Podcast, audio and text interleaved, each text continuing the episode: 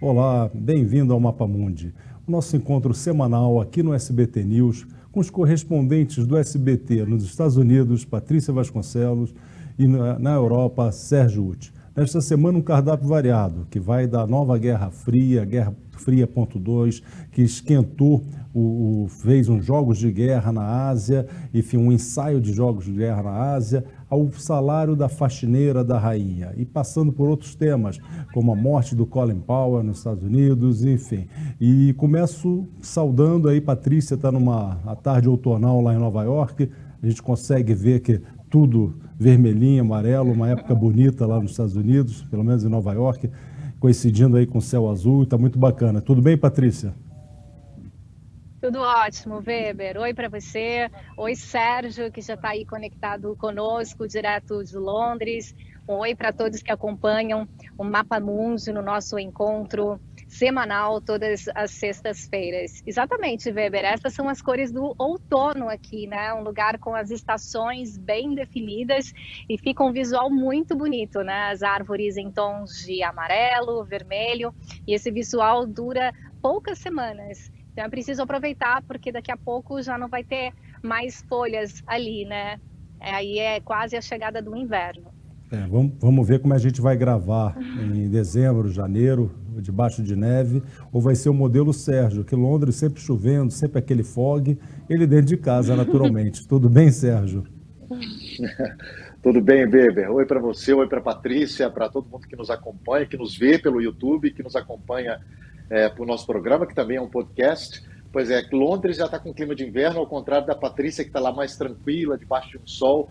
Hoje a temperatura aqui vai chegar a mínima de 3 graus é, nesse momento faz 6 graus, são 6 graus é, aqui em Londres, já está um clima de inverno, na verdade, aqui na capital britânica, e vai ser assim nos próximos cinco dias, por isso mesmo é mais fácil, principalmente nesse horário, ficar dentro de casa para conversar mais facilmente com vocês.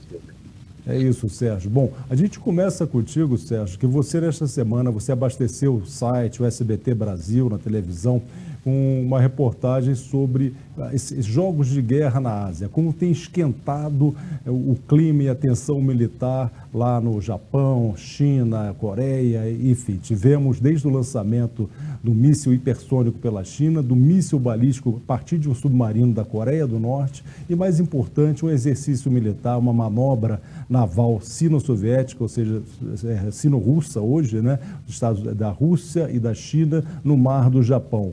Isso, enfim, todo o tabuleiro, tudo que antes nós tínhamos na Europa como cenário de, de tensão e de conflito, agora está todo na Ásia, não é isso, Sérgio? Exato, exato. É, eu diria que um dos pontos altos dessa, dessa tensão que aconteceu no Oceano Pacífico foi a decisão da China e da Rússia de enviar 10 navios militares pelo Estreito do Tsugaru, que é o estreito que separa é, é, a, a, o Japão, boa parte, a maior parte do Japão de uma ilha ao norte que se chama Hokkaido. São águas internacionais, na verdade, esses navios não precisariam, em tese, de autorização para passar por ali, mas foi uma manobra inédita, segundo o governo do Japão. É a primeira vez que navios militares, nesse exercício da China e da Rússia, esse exercício militar, que já acontece há alguns anos, mas eles decidiram passar por aquele estreito que foi interpretado é, por autoridades japonesas quase como uma provocação. As autoridades é, do Japão disseram que estavam é, acompanhando é, com muita atenção a movimentação desses navios e isso aconteceu pouco depois do Financial Times, jornal aqui de Londres, revelar que a China fez um teste com um míssil supersônico, com um míssil hipersônico, que, que deu uma volta em torno do, do, do planeta né, para cair no alvo. Na verdade, errou o alvo por dezenas de quilômetros, mas de qualquer maneira, o mundo inteiro parou para prestar atenção é, nesse, nesse teste, porque esse é um míssil muitíssimo difícil de ser rastreado e de ser interceptado, Weber. E a China, apesar de ter negado é, que fez esse míssil, disse que estava, na verdade, testando é, um tipo de veículo é, espacial. A Rússia isso é muito curioso nessa história, a Rússia adotou um outro discurso, disse que a China tem sim direito de fazer os testes que eles quiserem, que eles não estavam infringindo é, nenhuma lei internacional e que é, se o mundo tiver, quiser ficar preocupado, tem que se preocupar também com os Estados Unidos, porque os Estados Unidos também estão testando esse tipo de armamento. Portanto, como você bem disse aí no início, essa configuração, né, que mostra muito bem essa questão, essa nova versão da Guerra Fria, segundo a interpretação de alguns, e capítulos importantes é, dessa nova versão se passam ali naquela região do Oceano Pacífico, né, onde, a, onde a China está, inclusive, é, tem inclusive disputa de territórios, de ilhas, com vários países ali. É, essa questão do míssil hipersônico parece uma coisa abstrata, de ficção científica, né? mas todo o aparato militar dos Estados Unidos, de defesa e da própria Rússia, China convencional, mesmo nuclear, ele era, é, é, se pressupunha mísseis balísticos, mas que não andassem assim uma velocidade tão acima do som, o que dificulta a interceptação. A Rússia defende o exercício, o experimento chinês, porque ela mesma já lançou esses mísseis recentemente, faz parte lá de, da, da cartilha de, de, de poderoso, de superpoderoso do Putin, né? E que vem fazendo lançamentos recorrentes dessas armas hipersônicas. Né? É uma ameaça grave, quebra o, o balanço internacional. Os Estados Unidos sim tem tecnologia para se contrapor e montar um, um, arsenal até mais forte, com grande qualidade técnica né? e tecnológica, né? mas não deixa de ser uma escalada de violência. Tivemos também o caso da Coreia do Norte, ou seja, que lançou lançou a partir de um submarino um míssil. Isso, isso é muito importante também para a geopolítica, para a questão Que também é mais difícil de detectar, né? Esses, esses mísseis lançados a partir de submarinos, né? É, e dão muita mobilidade, assim, porque você é, evita que o sítio de lançamento do míssil, quando ele está em terra, possa ser alvejado, ser alvo de uma, de uma, uma arma, né? Então você coloca ele, não se sabe onde ele está, se está perto da costa americana, se não está perto, né? Mas tudo isso também tem uma, uma influência grande e é um pouco um reflexo da postura do governo democrata Biden e que de fato ajustou o eixo de mira para a China, ou seja, para o Extremo Oriente, para a Ásia, e, e, colocou, no, parece ter colocado já na, na cartilha, nos cadernos da política da diplomacia americana, que a polaridade agora é China e Estados Unidos. E, Patrícia, esse comportamento do Biden, até os próprios democratas ainda não sabem muito como lidar nisso, né? nessa questão de relações exteriores, né? Não, não sabem como lidar. Ele é um presidente que, diferentemente né, do seu antecessor, tem um perfil mais assim low profile, né? De não entrar em, em, em confronto e até mesmo não verbalizar né, é, suas opiniões ou definir um, um, um, posicionamento, Weber. Então, não sei até que ponto isso é bom para a política externa americana também, né? Ou até que ponto isso pode influenciar. Porque ações, quando são necessárias, é, a gente já viu por experiências anteriores que ele vai e faz, né? É, até na mesma linha do, do seu antecessor.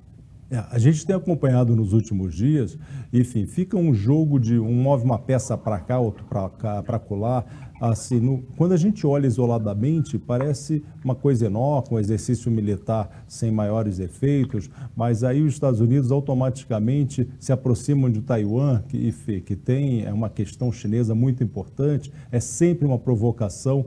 Enfim, o fato é que quando, acompanhando o noticiário internacional, os, os, os jornais, os especialistas, as revistas especializadas, a gente tem um aumento de temperatura de um, um novo patamar, ou seja, estávamos acostumados já nos últimos anos a que isso não fosse tão acidente pela, enfim, pelo esfacelamento da União Soviética, a Rússia não conseguia se contrapor aos Estados Unidos, mas a China não, a China chega musculosa, né? Ô, Weber, e a China, você falou de músculo, a, a, a China, inclusive, é, disse isso, citou isso, os oficiais chineses disseram que quem está flexionando os músculos, na verdade, para rebater essas críticas, são outros, não eles, fazendo uma referência a esse pacto tri é, é, é, de, a, de, Estados Unidos, é, Reino Unido e Austrália, né, que vai fornecer aos australianos tecnologia nuclear para equipar seus submarinos. Então a China também reagiu citando é, esse pacto entre os três países, dizendo que se tem alguém que está perturbando aquela área ali, não é ela, mas sim os Estados Unidos e o Reino Unido. Mas, Patrícia, a gente falando aqui em relações exteriores, relações internacionais, né, como está esse tabuleiro global, ninguém influenciou tanto como o Colin Powell, que faleceu é, enfim, nesta semana e era uma, uma, liderança militar e política dos Estados Unidos assim rara, né? assim, quase um caso quase único nos Estados Unidos. Caso único, né? O falecimento dele repercutiu muito por dois motivos, pelo que ele representou enquanto esteve ocupando cargos importantes, né? É, secretário de Estado, conselheiro de Segurança Nacional, e também pela representatividade, né? Já que ele foi o primeiro americano é, negro a ocupar o cargo de secretário de Estado americano, também o primeiro é, americano negro a ocupar o cargo de conselheiro de segurança nacional. Então, isso foi muito uh, verbalizado, a importância que ele teve, né, por marcar é, a história da política, é, sendo representante, né, é, dessa população aqui é, dos Estados Unidos, um país que vive hoje ainda tensões raciais muito grandes é só a gente lembrar do que aconteceu né, no ano passado, em 2020, o tamanho dos protestos, né, vidas negras importam. Ele faleceu com 84 anos, também repercutiu muito o fato dele ter falecido por complicações da Covid-19, né? Ele estava totalmente vacinado contra a Covid-19, mas é bom a gente pontuar, Weber, que ele lutava contra um tipo de câncer muito específico que afeta ah, justamente as células de defesa do organismo. Então, ele já tinha uma imunidade baixa por conta deste tipo de câncer, né? Que ele tinha e já vinha lutando contra já há um certo tempo. Patrícia, a gente é, volta, vamos falar de Covid ainda, porque o Sérgio, a partir lá de Londres, detectou, enfim, um movimento que tem ocorrido lá, ou seja, de relaxamento das medidas, né, e com impacto na curva de tanto de mortes como de contaminação. Mas a gente já vai enfrentar essa questão da Covid. Mas voltando ao Colin Powell, você falava ele como um, um símbolo, enfim, do, da vitória do homem negro americano. E eu lendo algumas biografias, essas reportagens saíram nos últimos dias, ele contando que voltando do Vietnã, ele foi combatente no Vietnã com uma Purple Heart e uma Star Bronze lá, uma medalha de bronze, duas por heroísmo em combate, né? E estaciona o carro na numa lanchonete, numa drive-thru na Geórgia, que é um estado com uma, um histórico de racismo lá do sul, do, do sul, dos Estados Unidos, né? E, e, pede à moça um lanche, né? Aí ela pergunta: Você é porto-riquenho? Ele falou: Não. Você é um estudante africano? Não. Ele falou: Sou um americano. Ela falou: Bom, vou te atender lá pelos fundos, né? Que aqui é a área dos brancos receberem e retirarem seu lanche. Então ele tem essa história de superação você bem disse, ele marcado por isso, por, enfim, tanto por essa história vitoriosa, mas também tem uma mancha que ele mesmo reconheceu em seu currículo, que foi o speech, que foi o discurso que ele fez na ONU em 2003, justificando que serviu de alimento justificativa para a invasão do Iraque. E que foi uma coisa desastrosa para os iraquianos, principalmente para os Estados Unidos, do ponto de vista de vidas e financeiro. Né? E que alimentou uma cultura de guerra e de presença militar americana no mundo e que não cessou de lá para cá, só agora recentemente com a retirada do Afeganistão.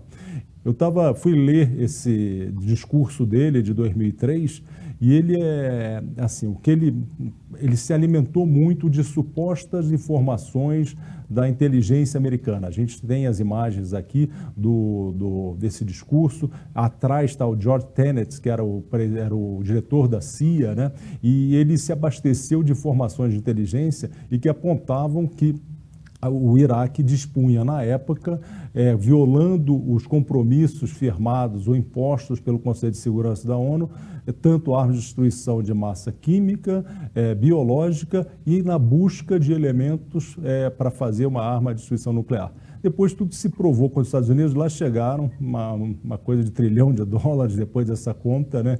e mais importante do que isso, milhares e milhares de vidas, e descobriu-se que era uma farsa, né? e ele reconheceu isso, né, Patrícia?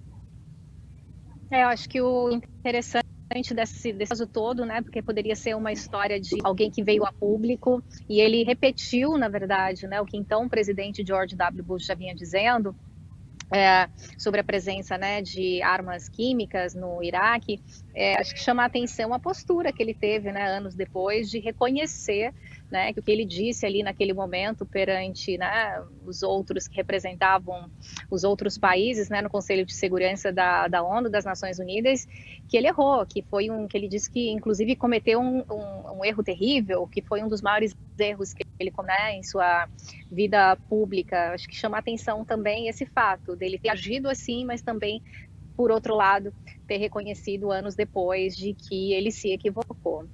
É, Biden, quando falou dele, Weber, disse que ele, ele foi o exemplo do sonho americano, né? Não efetivamente um imigrante, mas filhos de imigrantes. E por ser negro, ter, ter chegado onde chegou e ter tido a importância que teve com uma posição é, de diplomata, é, depois, né, como é, é aconselhando presidentes é, americanos, que ele representa o sonho, representou e representa o sonho americano. Patrícia, é, voltando aí aos Estados Unidos, como foi a história desse transplante de um suíno, de um órgão de um porco para um ser humano? Em um hospital da rede, da rede privada, perdão, aqui de Nova York, é, os médicos utilizaram um rim de um suíno, de um porco geneticamente modificado. E eles retiraram o rim deste suíno para é, transplantar no corpo de uma mulher. Ah, é importante dizer que essa pessoa que recebeu o rim, ela já estava com morte cerebral, ou seja, ela já viria a falecer horas depois, tanto que ela permaneceu viva por 52 ou 54 horas, e depois que os aparelhos foram desligados, com a autorização da família, é, aí efetivamente, né, ela teve a, a, morte declarada. Foi considerado um experimento este tempo em que é, esta mulher ficou com o órgão transplantado. E o médico é, americano que reside aqui em Nova York, responsável pelo uh, setor de transplantes do hospital daqui, disse que durante o tempo, essas 50, um pouco mais de 50 horas em que o órgão ficou no corpo desta mulher, que o órgão funcionou normalmente. O transplante foi muito bem sucedido. Obviamente que não deu para avaliar a longo prazo como foi ou como será, não dá para avaliar ainda como será né, a adaptação de um órgão, de um animal no corpo humano. Mas isso já desencadeou, Weber, é uma corrida de mercado. Né? Várias empresas de biotecnologia aqui dos Estados Unidos já estão concorrendo é, para desenvolver órgãos é, geneticamente modificados de suínos para que possam ser utilizados é, em seres humanos, porque é uma fila muito grande é, assim como em vários países do mundo, imagino que no Brasil também, né, de pessoas que precisam fazer o transplante de rim é, e vem a falecer porque não existe disponibilidade de órgãos suficientes. Né? Os números são de que há 90 mil americanos na fila à espera de um transplante de rim e pelo menos metade é, vem a falecer porque não consegue receber o órgão é, a tempo. Não, exato. E já suscitou inúmeras questões éticas, de ética, sobre a administração dessa fila, de quem seriam os beneficiados com essa suposta doação e também questões religiosas, né? Judeus, muçulmanos vão receber esse tipo de órgão proveniente de um porco, lembrando que essas duas religiões impedem o consumo de, de carne suína, né? Bom, continuando no campo da saúde, vamos ao Sérgio, lá, lá em Londres, que até nos mandou umas fotos assim impressionantes dessa vida absolutamente, entre aspas, desregrada e normal, como nós não estamos mais acostumados, né? Gente sem máscara no metrô, espaços internos, né? E, mas que está cobrando uma fatura, não é, Sérgio?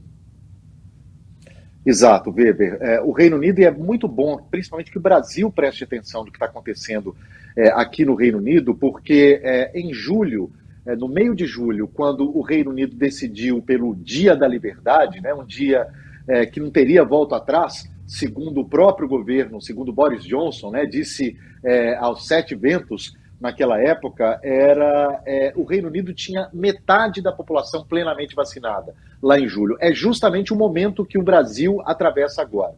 Três meses depois, a conta, como você disse, chegou. É, nessa semana, por exemplo, é, houve é, 52 mil casos na quinta-feira, um aumento de 17,9% do número de casos, é, levando-se em conta os últimos sete dias. É, mortes e internações, obviamente, porque há um número muito maior de vacinados. É, esses números, portanto, não estão no mesmo patamar que antes, mas estão aumentando substancialmente. Mortes aumentaram 10%, o número de mortes aumentou 10%, foi uma média de 100 mortes por dia essa semana, e o número de internações, quase mil internações por dia, o número de internações está 15,4% é, maior. Há uma grande pressão é, das associações de médicos e de profissionais da saúde para que o governo adote algumas medidas essenciais. Eles não estão pedindo nem que volte lockdown, não estão falando nada disso. Querem que é, é, a exigência de máscara, por exemplo, volte a ser obrigatória em lugares como o metrô, por exemplo, como os ônibus, né, onde é, hoje é apenas opcional. Portanto, é, eu, a minha experiência de transporte coletivo aqui em Londres é, é, é, de fato muito diferente. Você teve em Portugal há pouco tempo, eu tive na Alemanha há pouco tempo. É impressionante a diferença de postura de portugueses, de britânicos, mesmo franceses e italianos em relação aos britânicos, porque aqui é, liberou geral mesmo, em restaurantes, pubs, grandes eventos, estádios. É, as pessoas, é, em tese, você precisa ser vacinado, mas não há fiscalização. O Chelsea é o único clube é, da Premier League, por exemplo, que fiscaliza todos os torcedores para ver quem tem exame negativo ou para quem tem um certificado de vacina. É, e para piorar, é, para deixar essa situação um pouco mais grave, Weber, o Reino Unido, como foi o primeiro país a começar a vacinar, é também o primeiro país do mundo, né, um dos primeiros países do mundo que sentem o efeito dessa redução na proteção que a vacina nos oferece. É uma redução que não é muito grande, mas ela já é o suficiente no caso das duas principais vacinas usadas aqui, a Pfizer e a AstraZeneca, mas já é suficiente para que muitas pessoas fiquem doentes, ainda mais num contexto em que o vírus circula sem controle, como é, é esse contexto de hoje. Portanto, é uma situação que, que o Brasil deve ficar muito atento para não repetir os mesmos erros que os britânicos estão cometendo agora. E é bom lembrar, Weber, que o ministro da Saúde é, aqui do Reino Unido pediu para que as pessoas tomem cuidado, usem máscara, o que é muito irônico né, nesse país da ironia, porque se você vê a bancada do Partido Conservador, a bancada do governo na Casa dos Comuns, lá no parlamento, e é um espaço muito pequeno, já tive lá algumas vezes, toda a bancada é, do Partido Conservador, inclusive o primeiro-ministro, inclusive, ninguém usa máscara. Né? É uma imagem, inclusive, é, justamente o contrário da outra bancada, onde estão ali os, os trabalhistas, o Partido da Escócia, os, os liberais, onde está quase todo mundo com máscara. Ou seja, as mensagens não são muito claras e quando elas vêm, não são exatamente para dar bom exemplo. Muito bom. A próxima pauta vai parecer uma provocação à Patrícia que caminha para o veganismo, tá, Patrícia? A gente vai falar sobre carne, ou seja, o lobby conjunto, a articulação das diplomacias do Brasil e da Argentina em prol do consumo da carne, do bom churrasco, isso na véspera da COP26. O Sérgio é, publicou no site do SBT News uma reportagem sobre o assunto. E como é que é isso, Sérgio? Pois é, é, essa, esse foi um assunto revelado pela BBC aqui de Londres, com base no vazamento de 320 mil documentos enviados por vários governos do mundo é, à Comissão de Cientistas da ONU, que elabora o relatório final com as orientações é, finais da, da, da COP26. E o que a gente viu ali é uma, de acordo com o que foi publicado pela BBC, é uma dobradinha nos bastidores ali de Brasil e Argentina que, para a tristeza da Patrícia, inclusive, eles dizem, inclusive, eh, Weber, é, os dois países estão é, fazendo ali, dando uma, fazendo uma, uma forcinha para que seja retirada a menção dos benefícios da dieta à base de plantas do relatório final. O relatório é, parcial, o relatório é, que ainda é, não é o final, ele diz, por exemplo, que a dieta à base de plantas ajuda a diminuir em 50% a emissão de gases. Brasil e Argentina contestam esse dado. A Argentina, inclusive, quer que se tire é, a menção à segunda-feira sem carne, que é uma campanha internacional para que as pessoas deixem de consumir carne pelo menos uma vez por semana. E é, é, há uma contestação também da questão dos dados. Né? A comida, a produção de comida no mundo hoje é responsável por um terço da emissão é, de gases na atmosfera, um terço de todos os gases só por produção de comida, e nesse grupo, 25% é só de carne bovina. Portanto, a carne bovina tem um peso enorme nessa questão, não só porque é, exige uma área muito grande para pasto né, dos, do, do, do, gado, outra área para produção de, de grãos que, vai, que vão virar ração para o gado, e o gado também produz metano, né, muito, joga muito metano na atmosfera, as vaquinhas e os bois, Weber. Portanto, Brasil e Argentina tabelando aí nos bastidores para que o relatório final da COP26 não seja tão ruim assim para a carne bovina. E ouvindo o Sérgio dizer, é, ele foi muito claro, não à toa né, trabalha com isso, ele foi muito claro ao é, elencar né, o, que acontece realmente, a, elencar ou descrever o que acontece com essa cadeia de produção, né, não só em relação ao porquê não comer carne, mas a, o, o, que a indústria gera, né, o aumento das pastagens, e isso afeta o clima, porque é desflorestamento. Então, obviamente, são questões que vão ser tratadas na COP26, que a gente falou mais de uma vez, é, que é a Conferência do Clima né, das Nações Unidas, e que está marcada para o fim agora desse mês, dia 31 de outubro, em Glasgow.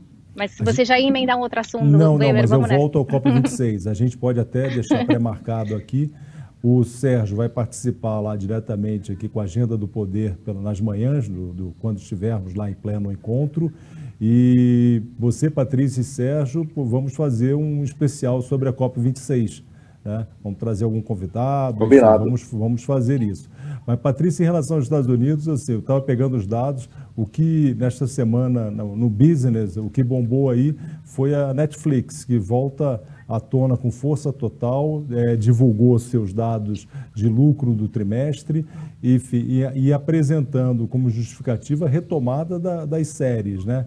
E você tem um fenômeno, não sei se aí nos Estados Unidos é, mas aqui no Brasil é o Round Six, que é uma série, é uma série coreana e que está um sucesso extraordinário um sucesso extraordinário. Eu acho que a série traz muito dos temas que foram tratados com Parasita, né? O longa, que como é, melhor filme estrangeiro, é, o Oscar. É, e é, não sei se você sente assim também, chama muita atenção por tratar é, de temas, é, expor temas da sociedade né, da Coreia do Sul, como a, a misoginia, como a pobreza, né, os desertores da Coreia do Norte, né, pessoas que deixaram a Coreia do Norte e, e passaram a viver por lá, é, a exploração dos migrantes, é, são temas que são tratados é, de uma forma diferente, lembrando muito o, o que o, o Longa Parasita fez, né, expor é, as mazelas da, da, da, da sociedade sul-coreana, né? com, com um toque de, de classe, vamos dizer assim. É, o Parasita é uma, é uma outra é, foi um filme espetacular, uhum. mas o, o Round Six como série, ele também cumpre esse papel, como você estava mencionando. O que é curioso é que aqui no Brasil, uhum. a gente já está tendo aulas de coreano, há um aumento, uma demanda por aulas de coreano, coisa que já tinha acontecido com a Caça de Papel, né, que é espanhol e que também as pessoas, pelo menos você tem esse indutor, é uma coisa assim bacana, assim, alvissareira, é bom que isso aconteça. Diga, Sérgio. É, eu não sei, eu, essa série no Brasil chama Round Six. Aqui no, no, no Reino Game. Unido, acredito que nos Estados Unidos também, Patrícia. É, como é que é o nome dessa Squid, série? Aqui, aqui Squid, Squid Game. Game. né? Que chama é. o jogo da Lula. Como, como chama aí nos Estados Unidos, Patrícia? Exatamente como no Brasil, Round Six. Uhum. É, o, o, essa série da Netflix, enfim, a Netflix também está envolvida numa outra polêmica. Agora, é, tem essa componente de dar voz e vazão e abrir um espaço para a estética de outros países e outras culturas, né? Mas ela está envolvida na, na, polêmica do show do stand-up de Chapelle lá, que está sendo acusado de transfóbico aí nos Estados Unidos e que tem alimentado o noticiário de uma forma muito intensa, né? Mas diga lá, Patrícia. Você, não, sobre o consumo de séries, né? Eu não sei como vocês particularmente consomem esse tipo de, de, de, de série. Você citou aí, por exemplo, a Casa de Papel, eu preciso dar um tempo quando fico muito envolvida em séries com temas que são legais, mas acabam sendo pesados se você assiste mais de três episódios de uma vez. Então eu procuro consumir com, com moderação. É, eu, eu sou, é, eu tenho um comportamento irregular. Algumas vezes eu vou maratonar, outras vezes não, e, e outras vezes eu ignoro. Eu queria também melhor... ter parcimônia, mas eu não consigo. Ah, é? E o maratono também. Bom, outra coisa, já que estamos aí no campo do, do filme, a gente vai pegar um elemento que é icônico do mundo dos filmes, que é o Martini. Parece que os médicos da, da rainha, da realeza britânica, pediram que a rainha, a, a Elizabeth, 95 anos, parasse de beber diariamente seu drink, seu, é o Martini, não é? não é isso, Sérgio? Pois é, essa, essa é uma notícia que teve imensa repercussão no Brasil e em outros países. Aqui em Londres teve espaço muito mais é, nos tabloides do que propriamente nos, no, nos jornais é, mais lidos daqui. É, a grande notícia é, de fato, a rainha é uma, uma, uma senhora de 95 anos. É, essa semana, inclusive, é, é, os médicos dela pediram para que ela cancelasse uma viagem à Irlanda do Norte, ela que já tinha ido a Galha, Escócia, já tinha falado sobre o príncipe Philip, já tinha tido uma recepção em Windsor com empresários que estavam reunidos aqui em Londres, e o médico pediu para ela descansar um pouco. Eles ressaltaram que não tem nada de errado com a rainha, que ela não está doente, é, ressaltaram que não tem nada relacionado à Covid, por exemplo, porque já começa é, essa especulação, mas que ela precisa descansar um pouquinho, até porque é, tem uma agenda que vai ser intensa agora na, na, na COP26. Né? Ela segue para Glasgow com a família, com alguns integrantes da família real, Príncipe Charles e Príncipe William, que são dois que estão bastante engajados com essa agenda ambiental. Patrícia, a, o drink da rainha é o Martini. O seu em Nova York é o Cosmopolitan? Qual é o seu drink? Eu gosto bastante do Cosmopolitan. Eu consumo eventualmente, mas eu gosto bastante do sabor e também da aparência, de como ele é servido, assim. E me sinto num episódio de Sex and the City, toda vez que peço, quando eu estou em algum lugar em Manhattan. Muito bom. Sobre a rainha, eu ah, queria...